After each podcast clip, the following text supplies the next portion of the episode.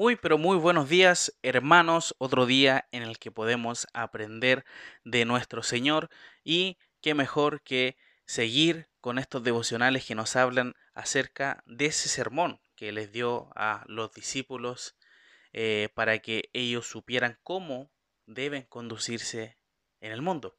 Y hoy, mis hermanos, vamos a hablar acerca de algo también muy importante, que es la ira. ¿ya? Esto también lo vamos a dividir en, varias partes para que, porque sabemos que en pequeños devocionales no alcanzamos a ver la sección completa, por eso lo dividimos para también entender y masticar de mejor forma la palabra del Señor. Así que vamos a leer versículos 21 y 22 del capítulo 5. Oíste que fue dicho a los antiguos, no matarás, y cualquiera que matare será culpable de juicio.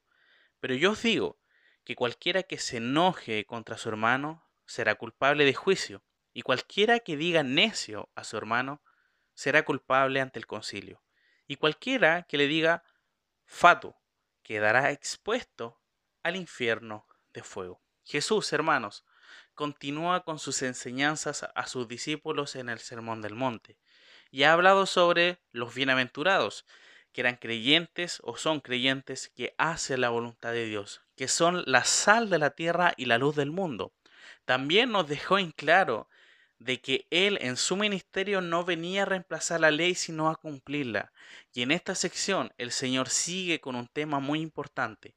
Habla sobre lo que es la ira ante sus ojos. Y vemos claramente acá dice, oísteis que fue dicho a los antiguos, no matarás y cualquiera que matare será culpable de juicio. Vemos que el Señor utiliza la misma escritura para sacar acá eh, a, los discípulos para que ellos entendieran y supieran que no hay que matar porque eso está escrito en los mandamientos. ¿ya? Y vemos acá, hermanos, que Jesús hace una similitud entre los que matan físicamente, ya los que cometen ese delito y los que se enojan contra su hermano. Una similitud en esto. Y eso es algo que eh, el Señor lo deja bien en claro. Entonces vemos que la palabra hermanos se refiere a el ámbito general, hermanos carnales y hermanos en Cristo, ¿ya? Por eso dice eh, que cualquiera que se enoje contra su hermano, ¿ya? Y vemos acá que ambos serán juzgados, ¿ya? Los que llaman necio o inútil, esa es la palabra también que es un sinónimo, o literalmente cabeza hueca, ya esa es la palabra en sí. Eh, ellos serán culpables y llevados ante el concilio con el Sanedrín, ya eh, viendo el contexto que ellos pasarán por juicio, ya serán culpables por haber hecho eso, esas personas que mataban físicamente. Pero sin embargo, los que se enojan contra sus hermanos también ante el Señor serían personas que tienen que ir eh, delante de un juicio, ya. Y vemos también que se refiere a un concilio a una corte suprema celestial, ¿ya? Y finalmente, los que llaman fatuo o idiota, ¿ya? Van a tener consecuencias en el infierno de fuego, nos dice este texto. La palabra infierno, hermanos, es traducción de la palabra griega geena. A, a, su vez, una versión de la frase hebrea que significa Valle de los hijos de Himnom.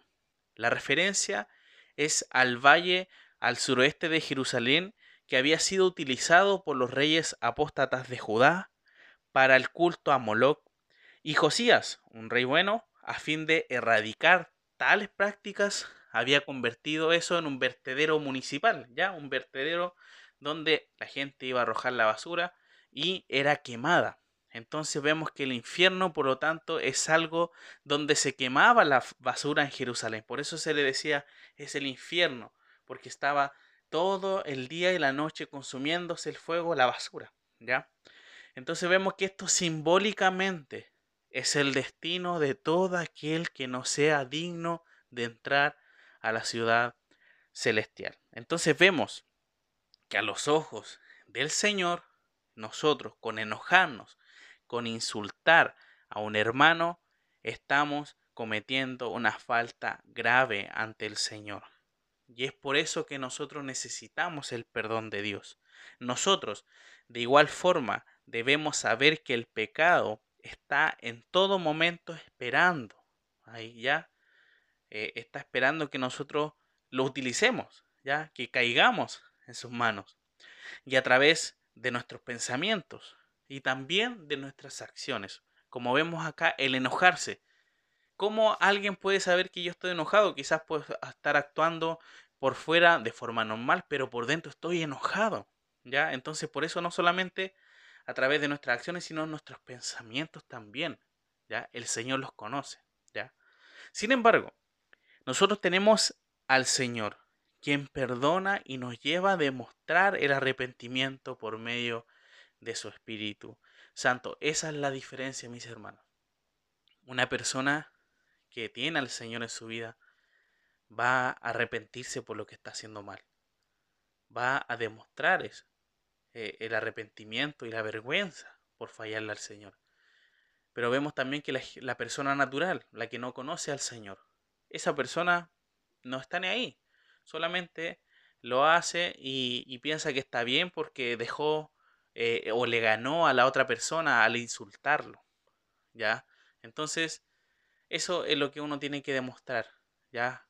Eh, los creyentes, los hijos de Dios, deben diferenciarse en todo momento de ser personas amables, de ser personas respetuosas y no ser personas que anden peleando o enojándose contra otra persona. Así que que seamos eh, ejemplo, que tengamos un testimonio fiel ante el mundo para que vea que sus hijos, que los hijos de Dios, que nosotros como creyentes demostramos que somos cambiados en Cristo. Si antes hacíamos eso, ahora que somos hijos de Dios ya no lo, no lo hacemos más. Así que mis hermanos, esperando que haya sido de bendición la palabra y que también para mí eh, me anima y me conforta todos los días. Que el Señor le bendiga. Vamos a orar. Te agradecemos, Señor, porque gracias a tu palabra podemos darnos cuenta de que pecamos, no solamente a través de nuestras acciones, sino a través de nuestros pensamientos. Y muchas veces son pecados que nosotros los toleramos. Son pecados que nosotros muchas veces decimos mm, no son tan peligrosos, pero sin embargo sí lo son ante tus ojos.